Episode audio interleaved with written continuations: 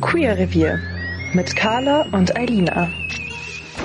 Hallo und herzlich willkommen zu Queer Revier, dem LGBTQ-Podcast mit Carla und Eilina. Ich bin die Eilina. Und ich bin die Carla. Fühlt sich gut an. I love it. Ich brauche das einfach für mein Wohlbefinden, dass du anfängst. Ich, ich kann das nicht. Also es hat sich für mich nicht gut angefühlt letztes Mal irgendwie. Also ich fand's super. Also ich fand, das, das ging dir so über die Lippen, als wäre es nix. Ja, aber ich, ähm, ich mag das so am Anfang. Ich kann mich dann kurz nochmal entspannen, weil ich weiß, du machst es und dann geht's so entspannt los. Ne? Da ist auch der Druck irgendwie weg. Das finde ich, find ich schön auch. Danke dafür, ja. Wir können ja mal, wir können ja mal abstimmen. Umfrage ist raus. Wer soll das Intro yes. ansagen? Ja, wir haben jetzt die letzten Folgen eher ein bisschen unterhaltsamere Themen besprochen.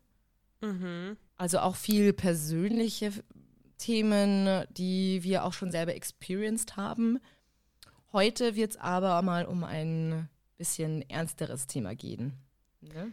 Ja, genau. Also das war, wir hatten ja eigentlich jetzt auch eine, würde ich mal sagen, Sommerpause. Wir haben zwar letzte Woche äh, oder vor zwei Wochen ja wieder eine Folge gemacht, aber davor waren wir so ein bisschen in der Sommerpause und im Sommer sind ja auch die ganzen CSDs. Und ähm, ich war tatsächlich aber auf keinem einzigen. Das ist richtig traurig. Ja, und ich wäre super gern gegangen, weil es ja auch super wichtig ist, finde ich, ähm, irgendwie Präsenz zu zeigen. Und dann ist es umso schlimmer und das ist jetzt auch so ein bisschen der, der Inhalt unserer heutigen Folge, der aber auch, finde ich, oder finden wir einfach super wichtig ist. Ähm, ja, es haben, denke ich, alle mitbekommen, dass beim CSD dieses Jahr in Münster ähm, ein Mensch gestorben ist, Malte C., ein Transmann, ähm, der eben da einem queerfeindlichen Anschlag ähm, zum Opfer gefallen ist und am 2. September an seinen Verletzungen ähm, verstorben ist. Und das hat, finde ich, also man hat es ja auch gesehen, zumindest bei mir war es in den sozialen Medien, ist es auch total ähm, omnipräsent gewesen. Also man konnte es überall lesen und dann haben wir uns ja jetzt auch mal so ein bisschen mehr mit der Thematik befasst. Und wenn man, man muss nicht mal wirklich die Augen offen halten, weil es fliegt einem sehr viel entgegen, das auch in letzter Zeit passiert ist, so queerfeindliche Übergriffe und äh, Angriffe und auch leider ähm, viele Menschen, die dem zum Opfer fallen und daran sterben. Und ich finde das irgendwie, also mich macht es unfassbar traurig, es ist aber trotzdem einfach super wichtig, darüber zu sprechen. Ähm, genau, deswegen machen wir das diese Folge und hoffen auch so ein bisschen euch äh, und auch uns da auch ein bisschen aufzuklären, was denn so dahinter steckt, weil das ist irgendwie echt ein relativ komplexes Feld, so habe ich entdeckt. Total. Ja, also und, genau, deswegen haben wir, oder vor allem du hast es ja auch viel angeregt, aber ich bin da absolut bei dir, gerade in diesem Sommer. Du hast jetzt das Beispiel auch schon genannt aus Münster was aber leider komischerweise in diesem Jahr nicht der Einzelfall war. Und vor allem du hast dich da jetzt auch ein bisschen reingefuchst.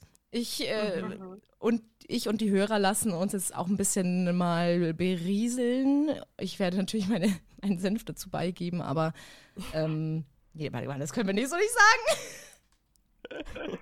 mein Senf, also das ist ein ernstes Thema hier, Alina, okay?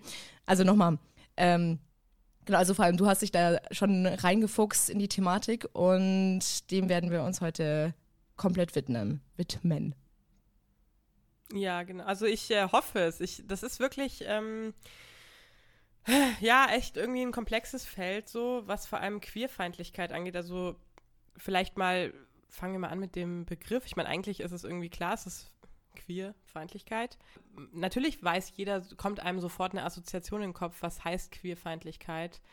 Ähm, aber was ich da so einen total interessanten Aspekt fand, war, dass es eben zunächst mal nur eine Einstellung ist, die aber sogar internalisiert auftritt. Und ich, ich finde, also das war zumindest bei mir so bei meinem inneren Outing, ich glaube, das ist ja auch ein Grund, warum uns das Outing so schwer fällt, weil wir das total internalisiert haben, also verinnerlicht haben ähm, selbst eine gewisse Form von Queerfeindlichkeit. Jetzt gar nicht, dass man sagt, ähm, oder dass man da aktiv gegen, oder da, dass man das aktiv auslebt. Also ich hätte in meinen ungeouteten Jahren niemals gegen queere Personen irgendwas gemacht und war auch überhaupt nicht queerfeindlich. Aber man hat ja schon so eine gewisse Ablehnung dem Thema gegenüber gehabt. Zumindest ähm, konnte ich es für mich selber nicht akzeptieren. Und das hat ja dann auch irgendwo was damit zu tun, wenn ich zu mir selber sage, nee, das kann nicht sein, dass ich queer bin, das kann nicht sein, dass ich lesbisch bin. Das hat ja dann auch gewissermaßen damit was zu tun. Also Queerfeindlichkeit ist nicht nur ähm, irgendwelche Attacken und Anschläge auf der Straße gegen queere Personen, sondern das ist, das sind schon ganz äh, kleine Einstellungen und das ist total äh, ver verflochten mit unserer Kultur auch irgendwo, mit unserer heteronormativ geprägten Kultur. Und ich glaube, das sich mal irgendwie bewusst zu machen, ist auch voll wichtig, um zu verstehen, wie weitreichend das eigentlich ist. Ja, ja, und das ist auch, wie du sagst, deswegen äh, fällt es auch so vielen Menschen einfach schwer, sich zu outen. Gar nicht mal nur, weil man, also das ist ja obvious, nicht nur, weil man sich selbst das nicht eingestehen kann oder das so ein bisschen internalisiert hat, wie du sagst, sondern weil ja Queerfeindlichkeit ja auch sehr viel feinschichtiger ist und ja auch im engsten Kreis vorhanden sein kann. Ja, also da gibt es ja verschiedene Beispiele allein von in der Familie, äh, im Freundeskreis, was auch immer. Da habe ich auch leider ähm, die ein oder andere, den einen oder anderen Kontakt gehabt, bei wem, bei wessen bei der die, das Outing eben nicht gut gelaufen ist, wo eben mhm. im innersten Kreis Queerfeindlichkeit besteht und oder bestanden hat und immer noch besteht und wo einfach die queere Sexualität nicht äh, akzeptiert wird. Und wie du sagst, Queerfeindlichkeit ist nicht nur oder also das ist ja die extremste Form von Queerfeindlichkeit, wenn dann jemand auch wirklich körperlich übergriffig wird, im schlimmsten Fall auch rumballert oder irgendwie Menschen tötet, aber geht ja auch schon da los eigentlich. Ja, voll. Und da, als ich das so gelesen habe, ähm, ist mir so selber aufgefallen, also zum Beispiel jetzt mal bei meinem ganz, ganz engen Familienkreis, also bei meinen Eltern, die eigentlich, da haben wir auch in der Outing-Folge sehr viel drüber gesprochen, wie unser Umfeld da reagiert hat. Und eigentlich waren wir ja, glaube ich, beide so, dass unser Umfeld total positiv damit umgegangen ist. Aber jetzt, wo ich diese Definition gelesen habe, habe ich dann auch so gedacht, zum Beispiel so manche Aussagen von meinem Vater ne, also wenn, ich weiß nicht noch ganz genau, da saß ich mit ihm und da war ich schon geoutet. Und da saß ich mit ihm auf dem Sofa und wir haben Fernsehen geschaut und dann kam eine Werbung im Free TV von Prince Charming. Und dann haben in der äh, Vorschau sich zwei Männer eben geküsst und dann hat er gesagt, ah, oh, Igitt und das, also das muss ja jetzt nicht sein, dass man sowas zeigt. Und dann war ich halt so, ey, sorry, warum nicht? Und dann, also was, Schwierig. Weißt du? Ja, und dann habe ich ihn so darauf angesprochen, hey, ich finde das gerade irgendwie voll schade, dass du so denkst und dass du sowas auch sagst. Warum machst du das? Also, was geht denn, was, was löst denn so ein Bild bei dir aus? Und dann hat er gesagt, ja, mich, also ich habe ja nichts dagegen, aber das muss man ja jetzt auch nicht so zeigen im Fernsehen. Das, ich habe nichts dagegen, aber. Genau. Solange es mich nicht tangiert, ne, oder ich das nicht sehen muss, das ist ja auch eine ganz häufige Aussage, die man hört, so ja, was die anderen, was die machen, das ist mir ja wurscht, aber ich muss es nicht sehen. Also bitte nicht in der Öffentlichkeit irgendwie das zeigen, eure Queerness zeigen oder oder das irgendwie, also solange es mich nicht tangiert, ist es okay. Aber da geht es doch schon los. Warum, was ist das Problem daran? So? Weil genauso gut wird ja auch äh, heterosexuelles Dating im Fernsehen gezeigt. Ey, du, mein, mein Vater guckt, ähm, wie heißt es, Adam und Eva? also, sorry. Ähm. Die Creme de la Creme des, äh, des Trash-TV. Ja, ja, du, der ist da richtig drin. Und deswegen, ähm, also ich muss sagen, es hat sich total gewandelt, das muss ich aller Fairness halber auch sagen. Der ist so gar nicht mehr, oder beziehungsweise er achtet jetzt vor mir zumindest sehr darauf, wie er sowas kommuniziert. Das macht er nämlich nicht mehr. Ähm, und ist da echt viel offener geworden. Aber solche Aussagen, und dann sagt er, ja, ich meine es ja gar nicht böse. So, ja, aber dann, da, daran, genau, und daran sieht man ja, das ist in den Köpfen einfach, das ist so drin bei uns irgendwie. Ich weiß nicht, das ist bei meinem Vater zum Beispiel, dass es bei ihm was auslöst, nämlich Ablehnung. Und dann ist es, oder Intoleranz, ne? Und das ist schon, ist halt einfach schade. Und das ist eben genau, und das war so ein bisschen das, dass Queerfeindlichkeit halt so viele Formen hat und wir uns alle mal hinterfragen müssen. Das ist, also ich will das jetzt nicht in den gleichen Topf werfen, aber es ist so ein bisschen wie mit Rassismus. Man sollte nicht immer gleich sagen, ich bin nicht rassistisch, sondern mal überlegen, bin ich nicht vielleicht doch rassistisch oder habe ich bestimmte Denkmuster, die einfach durch meine kulturelle Prägung kommen, die das, die das sind, die rassistisch sind oder die queerfeindlich sind. Solche Begriffe immer gleich abzulehnen, ist, finde ich, gar nicht so richtig, für sich selber, sondern einfach mal reflektieren, gibt es in meinem Verhalten oder Denken doch Muster, die das sind? Und was kann ich dagegen tun, das zu ändern? So. Weil, wie gesagt, auch ich hatte das bei meinem inneren Outing, ähm, dass ich das ja abgelehnt habe. Und das ist ja auch irgendeine Form von Queerfeindlichkeit. So. Das finde ich aber echt interessant, so habe ich das noch nie gesehen, dass man unter Umständen ja auch selber ähm, von, also am Anfang noch diese Queerfeindlichkeit irgendwie ja in dieser Form ausgelebt hat. Aber mhm. da fällt mir halt jetzt auch ein, ich weiß nicht, also ich habe das selber noch nie in meinem engsten Umkreis miterlebt, aber das hat mich oft auch in Filmen gesehen. Mein Gott, ich zitiere so oft aus Filmen. Ist doch egal. Auch äh, was man auch, keine Ahnung, irgendwo mal gehört hat. Ähm, vor allem bei Männern, ich will es aber das nicht nur auf Männer äh, runterbrechen, aber ich habe es halt hauptsächlich von Männern gehört, die eigentlich auch queer sind, aber das zu dem Zeitpunkt noch nicht wissen und da auch eine Form von Queerfeindlichkeit besonders raushängen lassen, um ihre Queerness zu überdecken. Weißt du, was ich meine? Das würde ja eigentlich in dieselbe Richtung gehen, oder? Ey, voll. Das ist so, finde ich auch voll der wichtige Punkt, den du sagst, weil ich glaube, dass es ganz oft ähm, ein Grund ist, warum man queerfeindlich ist, weil man es für sich selber ablehnt. Und, und zwar, weil man merkt, ich habe, ich bin queer und ich habe irgendwie da gewisse Tendenzen in mir und das aber nicht akzeptieren kann und das dann aber auch so nach außen trägt.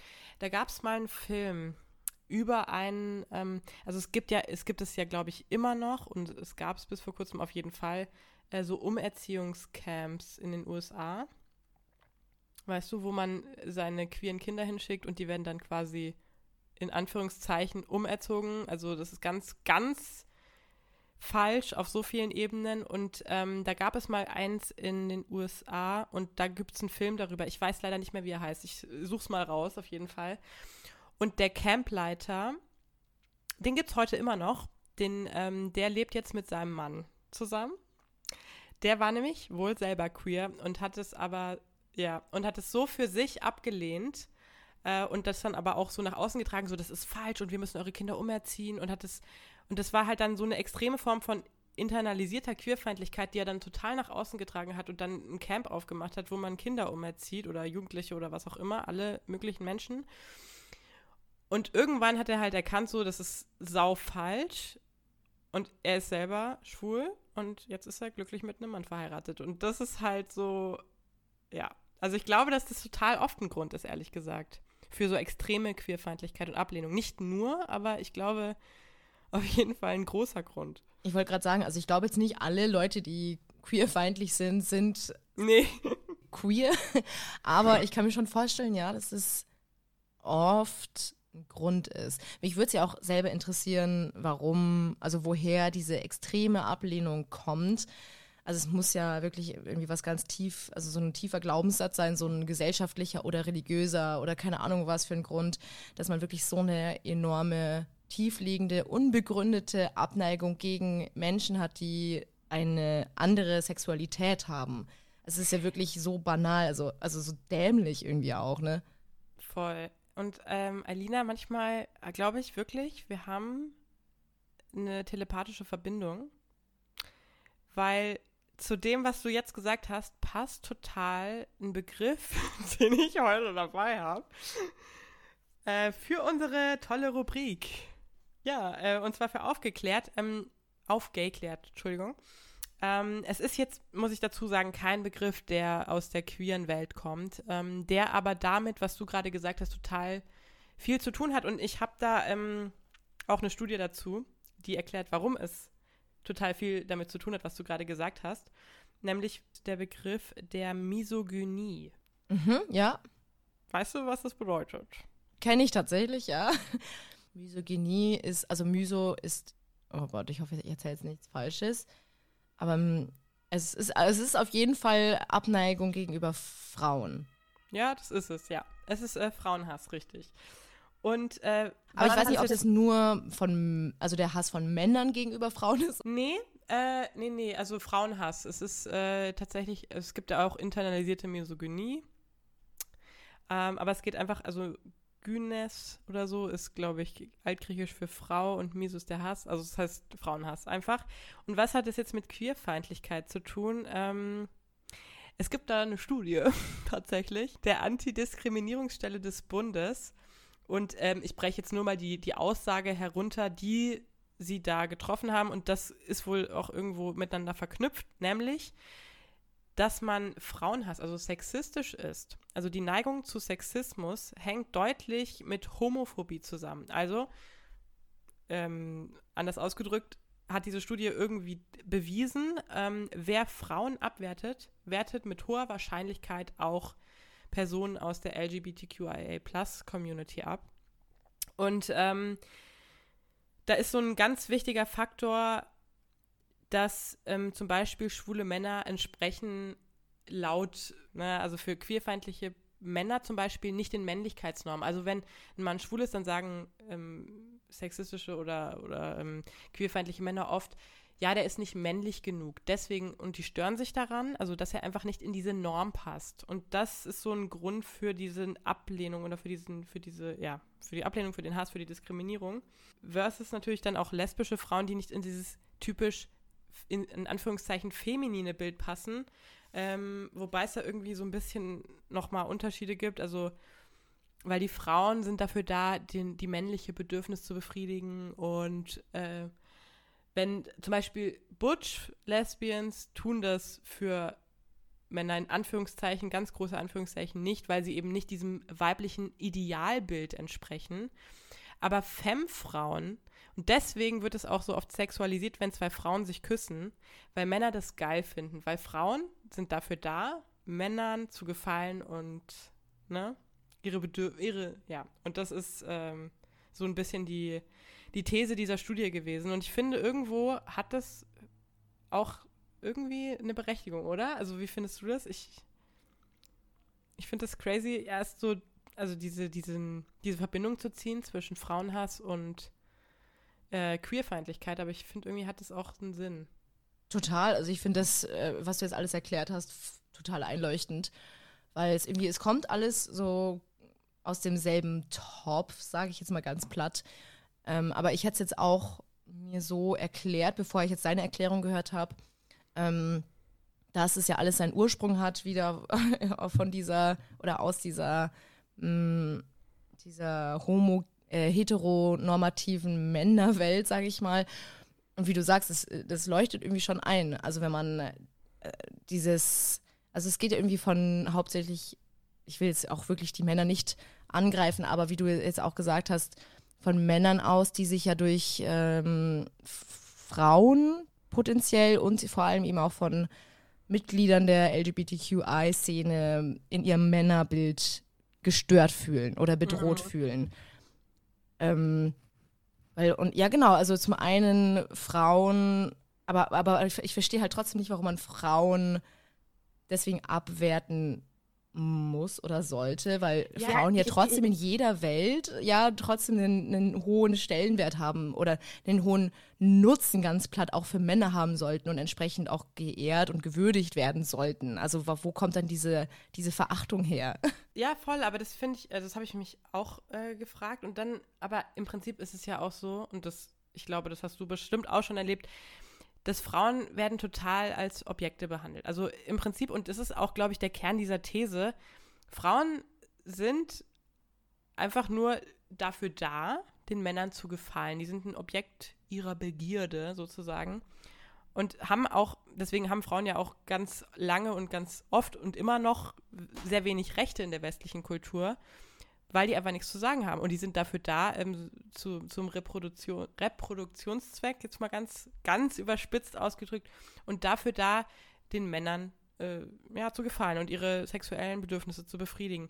Und wenn andere Männer aber das nicht genauso machen, nämlich wenn sie in den Augen dieser Männer, ich will jetzt auch Männer nicht im Allgemeinen so abwerten, es tut mir wirklich leid, aber das ist trotzdem mal, ich finde es interessant, darüber nachzudenken. Also wenn, an, wenn schwule Männer in sagen wir mal, ein bisschen femininer sind, was auch äh, so Quatsch ist zu sagen, aber wenn sie eben diesem Männlichkeitsideal, dem des starken, ähm, jagenden Mannes nicht entsprechen, der die, die Frau äh, beglücken kann und viele Kinder mit ihr zeugt, dann ist er kein richtiger Mann. Genauso ist eine Frau, die eben den Mann nicht, den Mann nicht unterwürfig sein will, genau, ist sie keine richtige Frau. Das ist ja auch der Grund, warum man sagt, ähm, ja, wir haben denn, also äh, lesbischer Sex, das ist kein richtiger Sex. Weil richtiger Sex ist Penetration, dass der Mann in die Frau eindringt. Tut mir leid, dass ich das jetzt so explizit gesagt habe, aber ne, ich finde, das, das spielt alles irgendwie miteinander so zusammen. Ja, total. Also ich meine, äh, nochmal hier kurzer Disclaimer, wir greifen niemanden auf gar keinen Fall mm -mm. direkt an. Es ist ja jetzt hier, was wir auch ausführen, das sind ja Thesen, das sind Studien, das ist ja auch wirklich das Extremum. Ähm, also ich muss ja auch wirklich sagen, ich persönlich kenne in meinem Umfeld zum Glück keinen Mann oder ich habe auch nichts mit Männern zu tun, die frauenfeindlich sind oder queerfeindlich oder irgendwas. Und ich kenne viele Männer, die das nicht machen die wirklich äh, komplett in Ordnung sind und Gleichberechtigung und keine Ahnung was. Also, ne? Es ist ähm, ja doch aber mal, wenn wir rauszoomen, leider ein Phänomen, wie man halt sieht, das immer noch extrem oft leider in verschiedenen Gesellschaftsschichten, in verschiedenen Ländern immer noch ein Riesenthema ist. Voll. Also nur noch mal dazu gesagt, dass sich hier wirklich niemand ausgeschlossen oder niemand irgendwie angegriffen fühlt. Ja, voll. Also danke, dass du das sagst. Und das ist auch so. Also ich, genau, wir wollen hier gar nicht irgendwie, das sind eben diese Thesen und ich, das finde ich auch sehr wichtig. Ähm, gar nicht, um jetzt zu sagen, alle Männer sind Schweine und alle Männer sind Sexisten. Äh, überhaupt nicht. Aber ich finde es ähm, total wichtig, das zu, mal irgendwie zu, zu reflektieren, um auch mal zu verstehen, was, in was für Strukturen wir leben, weil wir ja doch in einer heteronormativ geprägten Welt und Gesellschaft leben. Ja, also allein, sorry, dass ich dich jetzt unterbreche, aber allein nee, alles gut. auf TikTok zum Beispiel unterwegs ist. Ähm, ich weiß nicht, ob du die, die TikTokerin kennst, was Tara sagt, also Tara Louise Wittner, Witwer. Ja. Ja, ich lieb's, ja. Mhm. Genau, und die, wenn man der folgt, also die setzt sich ja auch oft mit eben genau diesen Themen auseinander, mit äh, TikTokern oder einfach irgendwelchen, meistens sind es Männer, aber auch Frauen, die sehr bedenkliche äh, kritische Statements raushauen. Also eben genau in diese Tonne greifen von wegen, ja, die Frau hat eigentlich das und das zu machen. Die Frau, die moderne Frau ist viel zu ambitious und äh, nimmt sich viel zu viel raus und will eigentlich der Mann sein und alles Mögliche. Und mhm. allein, wenn man sich das anschaut, denkt man sich, oh Gott, wow. Und das sind Leute in unserem Alter. Und diese Tara äh, fasst diese, diese TikToks halt immer auf und kommentiert die natürlich auch mit einem sehr ironischen und sarkastischen Unterton. Aber allein daran sieht man, wie präsent es leider in, in Einzelfällen immer noch ist. Total. Ja, das, ich liebe die auch. Die macht immer, das heißt irgendwie TikToxic, oder? Ich liebe das. Ja, und genau, an sowas sieht man halt, das ist ja, also es gibt echt viele, die immer noch so denken. Und zwar nicht nur Männer. Also es gibt genauso auch Frauen, die sagen, und genauso ist es richtig, ne, mit diesem Rollenbild. Und ich will halt einen Mann, der mich beschützt. Und ich will äh, halt auch zu Hause bleiben. Und, und ich meine, das sind total valide Sachen. Ne? Also wenn du sagst, ich möchte einen Mann, der mich beschützt, voll okay. Aber dass man eben nicht sagt, das ist die einzige Art und Weise, wie ein Mann zu sein hat und das ist die einzige Art und Weise, wie eine Frau zu sein hat. Also dieses starre Beharren auf irgendwelchen Rollenbildern finde ich halt, das ist halt nicht cool. Und das ist eben auch der Grund, warum dann alle anderen Lebensentwürfe, die aus diesem Bild rausfallen, diskriminiert werden, wenn man darauf beharrt, dass es der einzig richtige Weg ist. So. Kennst du in deinem Umfeld jemanden, der äh, Frauen oder queerfeindlich ist, beziehungsweise wahrscheinlich jetzt nicht in deinem Freundeskreis, unterstelle ich dir mal, aber hm, hattest du ähnliche Erfahrungen in deinem Leben schon? Also ich hatte nie, ähm, Gott sei Dank, Klopf auf Holz, nie irgendwelche ähm, Übergriffe oder Angriffe. Ähm, aber ich finde, wenn man so ein bisschen rekapituliert, wie manche Menschen über bestimmte Dinge sprechen.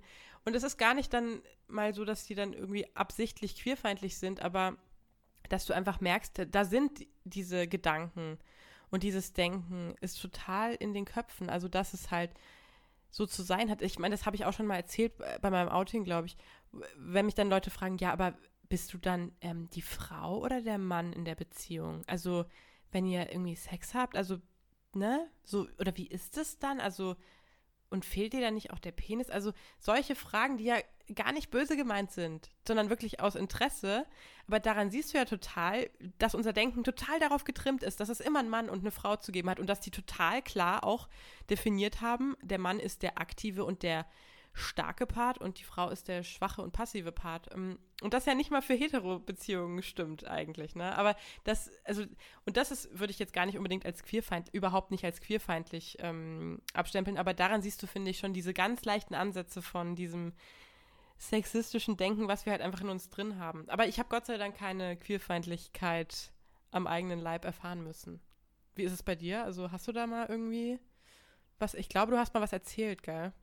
Ja, ich hatte einmal eine Geschichte erzählt, schon vor ein paar Folgen in dieser Bar mit dieser Lady, die uns da ähm, einmal, also die ja auch dann eine queere Person geschlagen hat. Ich glaube, das ja, habe ich erzählt. Ja. Mhm. ja. Genau, also sowas habe ich, also da wurde ich jetzt nicht direkt selber angegriffen, aber ich war involviert in diese ganze Diskussion. Und das fand ich auch schon, und das war eine Frau, also das ist ja, ne, also es sind nicht nur die Männer, es gibt auch genügend Frauen, wie du sagst, die sagen, hey, ich bin mit diesem Weltbild, das seit Jahrtausenden funktioniert hat für die Menschheit, komplett fein und ich will auch nicht, dass sich das irgendwie ändert. Aber was mir zu dem Thema Frauenfeindlichkeit eingefallen ist, im weitesten Sinne, habe ich jetzt eine kurze, eine kurze Geschichte. Es ist jetzt nicht wirklich frauenfeindlich, aber wo man auf jeden Fall merkt, diese Klischees und diese Vorurteile, die manche Männer, Menschen, wie auch immer, gegenüber Frauen haben. Und zwar, kurze Storytime, ich habe für meinen Roller Motoröl gebraucht. Also bin ich in ein Fachgeschäft gegangen, wo man Motoröl kaufen kann. Mhm. Also Plot Twist, ich bin da rein und da haben halt nur Männer gearbeitet, obviously. Also ich meine, okay, das ist auch wieder klischeehaft, aber okay, das war in einer sehr kleinen bayerischen Stadt. Da, keine Ahnung, haben einfach nur Männer äh, gearbeitet. Ich glaube, eine Frau auch, ist ja komplett egal. Und ich bin da reingegangen, ich habe mich einfach wie der, der krasseste Fremdkörper gefühlt wie noch mhm. nie. Also ich habe mich so abgestoßen gefühlt. Nicht, weil, also ich meine, ne, ich sehe zwar sehr feminin aus, aber ich meine handwerklich und wenn ich irgendwie was reparieren oder irgendwie wo anpacken soll, bin ich die Letzte, die Nein sagt. Also so Sachen wie irgendwie was Technisches, ich kenne mich zwar nicht aus, aber es stößt mich an sich nicht ab. Ich bin auch bereit, dahin zu gehen, mich beraten zu lassen und auch was zu lernen. Ähm, und auch keine Ahnung, ich bin da auf jeden Fall nicht abgeneigt, aber ich komme da rein und dann wurde ich schon erstmal richtig lang nicht beachtet.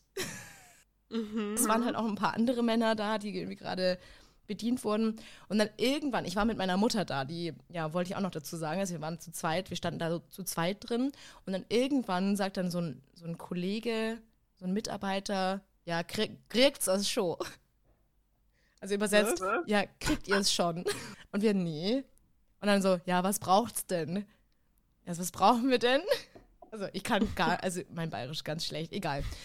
Also und da im ersten Satz haben wir schon beide gemerkt, okay, wow, er nimmt uns überhaupt nicht ernst da, wie wir hier so stehen und was brauchen. Und ja, dann haben wir halt gesagt, wir, wir haben diesen und jeden Roller, wir hatten auch die ganzen Unterlagen dabei, wir brauchen dafür Motoröl. Was brauchen wir dafür und so weiter. Ähm, und diese ganze Konversation war so unangenehm, weil man von Anfang an gemerkt hat, er nimmt uns nicht ernst, er hat die ganze Zeit blöde Witze gerissen. Ähm, man hat gemerkt, er will sich gar nicht mit uns unterhalten. Es ist ihm super unangenehm. Dann hat er uns erst ja. irgendwie was Falsches empfohlen oder irgendwie was Falsches hingestellt. Also irgendwie, so viel habe ich gelernt. Also er hat uns erst vier Taktöl hingestellt und ich wusste, hä, in der Anleitung steht irgendwas von zwei Taktöl. Stimmt es? Oder und das hat, hat ihm auch gar nicht gepasst, dass ich ihn verbessert habe. Und dann ist er wieder zurückgeschlurft in sein Lager und hat uns dann anderes Öl gegeben. Also insgesamt, man hat einfach gemerkt, der kommt nicht klar mit Frauen. Mhm, mhm. ja, und einfach ja. dieses, dieses Vorurteil, da kommen zwei Frauen hin. Gut, wir waren beide blond, das hat jetzt das nichts zur Sache, aber für manche Männer vielleicht schon. Die denken, okay, die haben nichts damit am Hut. Haben wir vielleicht auch nicht, aber man kann uns doch genauso kompetent und auf Augenhöhe beraten wie einen Mann, der potenziell genauso wenig Ahnung von Motoröl haben könnte wie eine Frau, oder? Voll. Voll. Oh Gott. Das hat mich auf jeden Fall, das war jetzt auch erst diese Woche sehr aktuell, wo ich mir auch dachte, okay, wow, also so eine Art von, also sich über Frauen von, von im Voraus schon lustig machen, habe ich so auch noch nie erlebt eigentlich. Also, dass ich trotzdem auch in meinem Job und in meinem Privatleben immer respektiert wurde. Meistens. Mhm. Ja, ja. In diesem Fall habe ich es halt so krass gemerkt wie noch nie. Ich glaube aber auch, also das ist, ich glaube so im, im äh, in der Autowerkstatt ist es so das Paradebeispiel für dieses Rollenbild, oder? Dass so die Männer, die dann am Motor rumschrauben und die Frauen dann, ey, sorry, ich habe keine Ahnung. Ich glaube, das ist ja dieses Extremrollenbild und natürlich ist das total ähm, Schwachsinn, aber ich muss auch sagen, dass ich selber zum Beispiel, ich habe keine Ahnung und ich glaube, dass man sich manchmal als Frau, zumindest ich spreche jetzt über mich, darauf so ausruht, ja, ich bin ja eine Frau, ich muss es ja gar nicht wissen, aber warum denn eigentlich nicht? Warum muss ich mich nicht mit Autos auskennen, verstehst du? Also, weil ich habe wirklich keine Ahnung, aber ich bin handwerklich auch extrem unbegabt das habe ich von meinem Vater anrufen. Aber weißt du was? Ja, mache ich. Aber das, das Ding ist, ich habe das von meinem Vater geerbt, lustigerweise. Also der ist nämlich handwerklich richtig schlecht. Also da äh, hatten wir zu Hause diese Vorgabe nicht. Ja. Ähm, aber ja, ich finde das auch crazy. Ich glaube, dass man als Frau echt oft so klein gehalten wird. Ähm, ich meine, man muss auch dazu sagen, es hat sich ja im Vergleich zu den letzten 60, 70, also im Vergleich zu den letzten, keine Ahnung, wie vielen Jahrzehnten, Jahrtausenden extrem gewandelt, auch jetzt in den letzten Jahrzehnten nochmal enorm. Ähm, ich habe jetzt letztens auch eine Doku gesehen über Marilyn Monroe, gibt es auch den neuen Film. Yeah, da hat man es einfach nochmal enormer gesehen, wie krass, also was für eine krasse Rolle Frauen einfach insgesamt hatten. Und wie mhm, klein, wie klein sie gehalten wurden. Sie waren eigentlich nur, sie haben eine Rolle gespielt in einem extremen Männeruniversum. Also ja, aber wir, wir gehen ein bisschen vom, vom, vom Thema auch von Queerfeindlichkeit hin zu Frauenfeindlichkeit. Ja, äh, du, äh, überhaupt nicht schlimm. Wie gesagt, äh, ich habe ja den, den Bogen absichtlich äh, aufgemacht. Also. Ja, weil, wie du sagst, wenn, wenn eine Studie belegt, nicht in allen Fällen, aber oft sind das dieselben Akteure, die nicht nur queer, queere Menschen diskriminieren, sondern auch Frauen ja, spielt sich, glaube ich, recht, recht gut in die Karten so.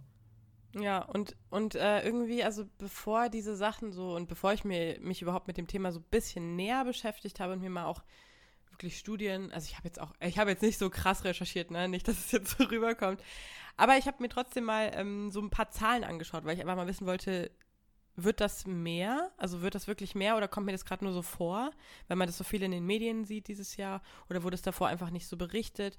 Und es ist tatsächlich so, ähm, dass im Vergleich zum letzten Jahr, also beziehungsweise dass 2021 im Vergleich zu 2020 ähm, die Straftaten ähm, und die queerfeindlichen Übergriffe um 50 Prozent gestiegen sind. Also die erfassten Fälle. Ich meine, die Dunkelziffer ist natürlich viel, viel höher, deswegen ist es immer schwierig, aber 50 Prozent ist angestiegen. Und das ist, also ich finde das Wahnsinn, ehrlich gesagt. Das in Deutschland, ne? Also, also 2021 waren 50 Prozent mehr erfasste queerfeindliche Übergriffe als 2020. Also innerhalb eines Jahres ist es um 50 Prozent gestiegen. Für dieses Jahr weiß ich es noch nicht, da war noch nichts veröffentlicht. Ähm, aber ich finde das. Also 50 Prozent ist es ja um die Hälfte mehr. 50 Prozent, ja insgesamt 870 Straftaten. Ich meine, das, das, sind bei weitem nicht alle, aber das sind eben die erfassten. Und, die und ähm, also kann man das auf irgendwas zurückführen? Hat die Studie da auch irgendwelche Theorien? Das ist äh, nur Bundesministerium, habe ich das gesehen auf der Seite. Also da waren jetzt keine Begründungsversuche oder so. Ich meine, es ist natürlich auch immer die Frage, also wie sensibel oder wird es immer sensibler aufgeschrieben oder nimmt es wirklich zu? Also das ist, das ist halt immer voll die Frage, aber allein mal das so zu sehen, ich meine, wenn es 870 Straftaten auf queerfeindlicher Basis sind, dann sind es 870 zu viel. Punkt. Aber das ist, das ist irgendwie, also zumindest, ich weiß nicht, wie, genau, wie kann man dem vertrauen, weiß ich nicht. Die Dunkelziffer ist definitiv höher. Es ist immer schwierig, das zu vergleichen. Trotzdem ähm, sind es wohl laut eben Bundesministerium 50 Prozent mehr. Und ich finde auch, man merkt nicht, dass es abnimmt. Also irgendwie klar, haben wir auch schon öfter gesagt, dass, dass wir das Gefühl haben, dass alles öffentlicher oder offener wird und dass äh, Queerness immer mehr in den öffentlichen Raum kommt. aber dass anscheinend genauso auch die queerfeindlichen Angriffe zunehmen. Ja, das ist, äh, ich meine, das ist auch echt, das ist kein schönes Thema. Eine Lösung dafür, ja, das ist die Frage, gibt es eine Lösung dafür? Ich glaube, das ist halt, wie wir heute auch so ein bisschen versucht haben zu darzustellen, das sind ja so tiefgreifende Sachen. Also die sind ja so tief mit unserer Kultur und unserer sozialen Prägung irgendwie verwoben. Ja, aber jetzt gerade jetzt in diesem Jahr, weil du hast jetzt angefangen mit dem Beispiel Malte bei, in, Mün, in Münster, der einem, am CSD gestorben ist. Gerade in diesem Jahr ist es ja nicht nur in Deutschland vorgekommen, dass Menschen bei solchen Anschlägen ums Leben gekommen sind, die konkret auf CSD oder queeren Veranstaltungen passiert sind. Mhm, ähm, mhm. es gibt hier auch einen Artikel, ähm, wo sich sogar der Lesben- und Schwulenverband dazu erklärt hat. Ähm, das war nämlich das Aktuellste, was, was du jetzt auch oder was wir jetzt auch gefunden haben. Ähm, und zwar in Bratislava in der Slowakei, ähm, wo ja auch zwei Männer bei einem Angriff auf eine queere Bar gestorben sind.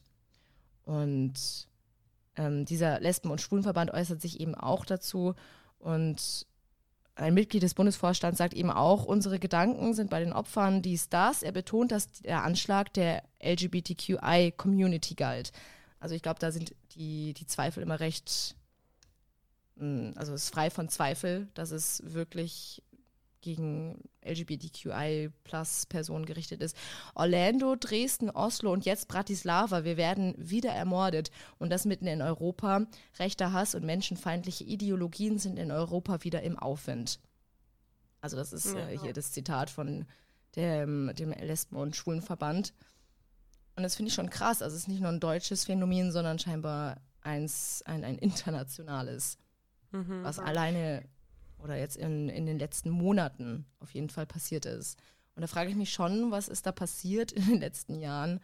Also es hat ja nie komplett aufgehört, muss man jetzt auch mal sagen. Angriffe gegen die, die, die Szene, sage ich jetzt mal, oder gegen die Community. Aber warum? Also das ist jetzt einfach mal eine Überlegung, die ich so habe.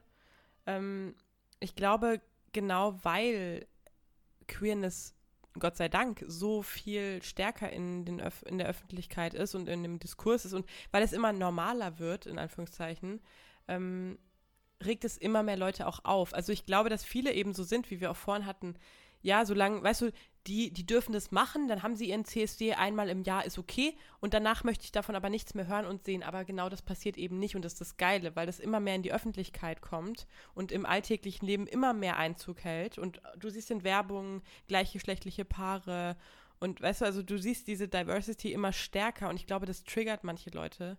Und dann wird es, wird es leider, führt es auch zu solchen Übergriffen, vielleicht, ohne zu sagen, dass es also man muss präsent sein und man muss es in die Öffentlichkeit tragen.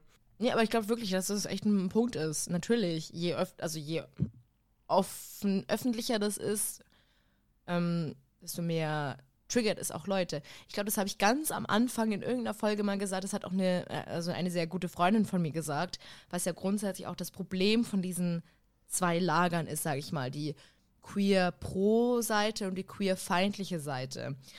Also es es besteht da auf jeden Fall irgendwie Bedarf, dass es sich auflöst, dass man näher zueinander rückt, mehr vermittelt und mehr diese, diese Spaltung aufarbeitet. Aber es findet da ja nichts, nichts wirklich statt. Man kann, also die Pro-Seite kann die feindliche Seite schlecht erreichen. Und das Einzige, was die Queer-Seite machen kann, ist ja mehr Öffentlichkeit einnehmen und immer, immer mehr Präsenz zeigen und einfach so sein, wie man ist. Voll, Aber damit ja. äh, tritt man ja nicht in einen Konsens mit, mit, mit, mit der queer-feindlichen Seite, sondern man provoziert ja einfach immer nur weiter. Und das ist ja wirklich so ein, so ein Urproblem und die queer äh, und die queer-feindliche Seite stört sich immer mehr dran und wird immer mehr anti. Und das ist ja überhaupt nicht das, was diese Bewegung hervorrufen möchte. Genau, und äh, ja, das ist voll, voll wichtig, was du sagst. Ich habe da auch als kleinen vielleicht etwas positiven Ausblick. Es gibt tatsächlich von der Regierung einen Aktionsplan gegen Queerfeindlichkeit, der jetzt zumindest beschlossen wurde oder vereinbart wurde von der Ampel. Mal gucken, ob der umgesetzt wird, hoffentlich. Ähm, das ist jetzt eben Also, dass man jetzt den, äh, die Erfassung von queerfeindlicher Kriminalität deutlich ausbauen will. Das heißt, da wird dann die Statistik auch nochmal hochschießen, bestimmt. Ähm, und vor allem auch mehr Aufklärungsarbeit leisten will. Also eben nicht nur ähm, sagen, wir, wir zeigen mehr Öffentlichkeit, also oder wir, wir sind diverser und bringen es in die Öffentlichkeit, sondern schon anzusetzen und das aufzuklären. Also ich glaube, da musst du wirklich bei den, bei Kindern schon anfangen und viel, also in der Schule schon ganz anders darüber sprechen. Das haben wir auch schon öfter gesagt, der Sexualkundeunterricht zum Beispiel oder einfach andere Lebensentwürfe schon in der Schule, im Kindergarten irgendwie näher bringen, dass das ganz anders in den Köpfen verankert ist und da schon viel früher ansetzen, weil ja, ich glaube einfach nur auf dem CSD zu gehen ist super wichtig, aber das reicht halt nicht. Also das, weil wir sehen, das ist so tief in unserer Gesellschaft irgendwie drin. Es ist so, ich weiß es nicht. Ich finde, es geht halt auch schon los eben bei diesen kleinen Momenten, mit denen wir halt angefangen haben. Wenn man sich outet bei der Mutter zum Beispiel oder im, im Freundeskreis ist es meistens, also habe ich jetzt nicht viel gehört. Die meisten Freunde sind da immer recht offen. Gerade so das Elternhaus, die Verwandten, die Großeltern. Das sind ja oft noch Knackpunkte, wo es wirklich hart ist. Und das sind halt mhm. einfach die ersten Ansätze, wo ja auch jeder Einzelne was machen kann, weil es ist ja immer so eine Mammutaufgabe, vor der die, die ganze Community steht und jeder Einzelne, wie schafft man es, dass man einfach Queerfeindlichkeit verbannt ja. Ich glaube, es geht halt alleine schon bei so kleinen Momenten los. Ja, keine Ahnung, weil man hat ja, oder jeder Einzelne hat vielleicht in seinem mhm. Leben so einzelne Stationen, an denen man eben mit mhm. Queerfeindlichkeit konfrontiert wird. Und da, keine Ahnung, wäre ja der erste Schritt, ich weiß nicht wie, ich glaube, es ist wahnsinnig schwierig, wenn du jetzt eine Mutter hast, zum Beispiel, die extrem queerfeindlich ist. Ich, ja. Also wenn du eine Mutter hast, die zum Beispiel extrem queerfeindlich ist, wie kannst du da für einen Konsens sorgen und nicht nur provozieren, dass die andere Person sich die ganze Zeit weiter zumacht und einfach noch mehr anti ist?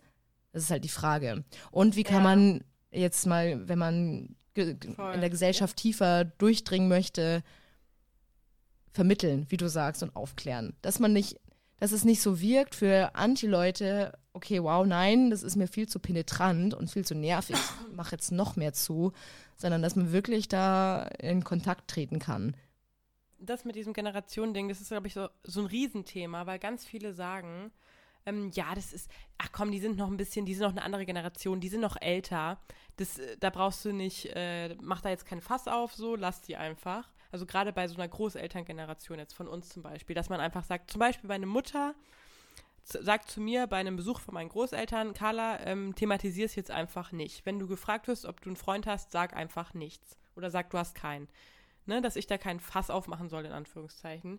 Ähm, und ich finde es aber nicht richtig. Also ich habe da schon öfter drüber nachgedacht, gerade auch nach diesem Vorfall mit meiner Mutter und meiner Großmutter ich finde es nicht richtig, nichts zu sagen, weil ich glaube nicht, dass du mit deinen Großeltern nicht reden kannst. Und selbst wenn sie es nicht verstehen, dann versuch's doch zu erklären. Ich finde insgesamt, und das sagen wir ganz oft, und ich sage es wieder, Kommunikation ist super wichtig. Und also, ich finde es, außer man, ne, also es ist immer abhängig von, vom Familienumfeld ähm, und bevor man sich in Gefahr gibt, sagt man natürlich lieber nichts. Aber wenn du, also ich glaube, meine Großmutter würde da safe sehr chillig reagieren. Und dann gesagt zu kriegen, sag nichts, finde ich nicht cool. So. Ich, also ich finde, ich bin immer dafür, irgendwie drüber zu sprechen. Natürlich im, wenn du sicher bist, im Safe Space. Aber wenn man die Möglichkeit hat, würde ich es ansprechen und würde versuchen, es zu erklären und ja, aufzuklären. Ja, total. Und dann nächster Schritt ist ja eben, was wir auch schon oft besprochen haben, was ja auch passiert, dass man, wie gesagt, gesellschaftlich auch vorankommt. Es sind ja nicht nur Einzelpersonen, klar, das ist, sind ähm, die ersten Schritte, die jeder Einzelne machen kann. Aber eben gerade so Sachen wie Princess Charming, haben wir auch schon drüber geredet. Oder ähm, queere Couples in Werbespots, queere ja. Celebrities, die sich viel mehr, das hat mir zum Beispiel auch extrem geholfen, dass sich einfach auch Celebrities, Schauspielerinnen, Sängerinnen und so weiter oder auch männliche Sänger und so weiter als wirklich queer geoutet haben. Dass man, dass man wirklich auch populäre Vorbilder hat, die schon diese Reichweite haben und sich dafür einsetzen. Das ist, glaube ich, auch total Voll. wichtig. Und auch schon, äh, und es gibt es immer mehr, glaube ich, ähm, queere Personen in Kinderbüchern, Filmen, Hörbüchern. Also, dass du das da und zwar ganz unaufgeregt einfach einfließen lässt, dass dann halt mal die, keine Ahnung, Lisa hat dann auch eine Freundin und nicht einen Freund oder was auch immer. Also, ne, das, dass man das auch schon, weil es, ich glaube, es ist so wichtig, dass man da schon ganz früh anfängt. Also klar, bei älteren Generationen ist es dann schwieriger, nochmal was zu ändern im Denken, weil es total verfestigt ist schon. Deswegen ist es ja so wichtig, bei der jungen Generation, also bei der ganz, ganz jungen Generation anzufangen und äh, diese Diversität reinzubringen. Oh Mensch, das war jetzt schon wieder, wir reden schon richtig lange. Ja, es ist auch ein anstrengendes, also es ist ein, ein wichtiges Thema, ein ernstes Thema. Ähm, ja, es ist auch ein, ähm, also ein komplexes Thema und ich hoffe, ähm, ich oder wir haben euch heute nicht überfahren mit Informationen und anderen Sachen. Also es war, war viel, aber ähm, nee, aber das war mir zumindest, also und ich kann glaube ich, für uns beide sprechen, dass es einfach uns aufm, am Herzen lag, darüber zu sprechen und auch zu versuchen, mal irgendwie dahinter zu blicken. Was heißt denn eigentlich Queerfeindlichkeit? Warum ist es so warum ist es so tief in unserer Gesellschaft drin und was können wir machen? Und ja, und was machen wir? Wir reden immer drüber. Und ich hoffe, dass das geholfen hat oder mal irgendwie vielleicht auch ein bisschen wachrüttelt oder. Nee, total. Und wenn ihr ähnliche Erfahrungen gemacht habt, Hoffentlich natürlich nicht, aber falls doch, dann könnt ihr uns gerne wie immer schreiben. Und es gibt auch für genau diese Themen Frauenfeindlichkeit, Queerfeindlichkeit, Hilfsstellen, Hilfsangebote, städtische Anlaufstellen. Könnt ihr euch jederzeit informieren und weißt du was? Ich, ich ähm, glaube, wir machen da ähm, in die Folgenbeschreibung, äh, in die Infobox ein paar Anlaufstellen rein. Oder? für queerfeindliche, wenn ihr irgendwie, wenn ihr damit auch mal, hoffentlich nicht, aber wenn ihr damit irgendwie Berührung hattet oder jemanden kennt oder was auch immer, wir ballern mal ein bisschen was in die Infobox. Ich glaube, das schadet nicht. Ich freue mich auf jeden Fall, dass du dich ähm, in dieses Thema eingelesen hast und wir uns heute mal darüber unterhalten haben. Es ist Alina, wir haben uns eingelesen. Ne, das, ist, das ist ein Team-Ding. Da musst du immer, du kannst im Plural sprechen. Alina, es war mir wieder mal eine Ehre, mit dir zu sprechen. Und ähm, so ernst das Thema auch ist, äh, hat es mir trotzdem ganz viel Spaß gemacht. Und ja, ich freue mich auf die nächste Folge. Da packst du dann die spicy Details aus. Da, genau, da, ja, ja, dann wird es wieder mm, niveauloser. Nee, aber wie immer, lasst gerne eine Bewertung da und schreibt uns, wie gesagt, auch gerne eure Erfahrungen. Ähm, und dann hören wir uns in der nächsten Folge, ja?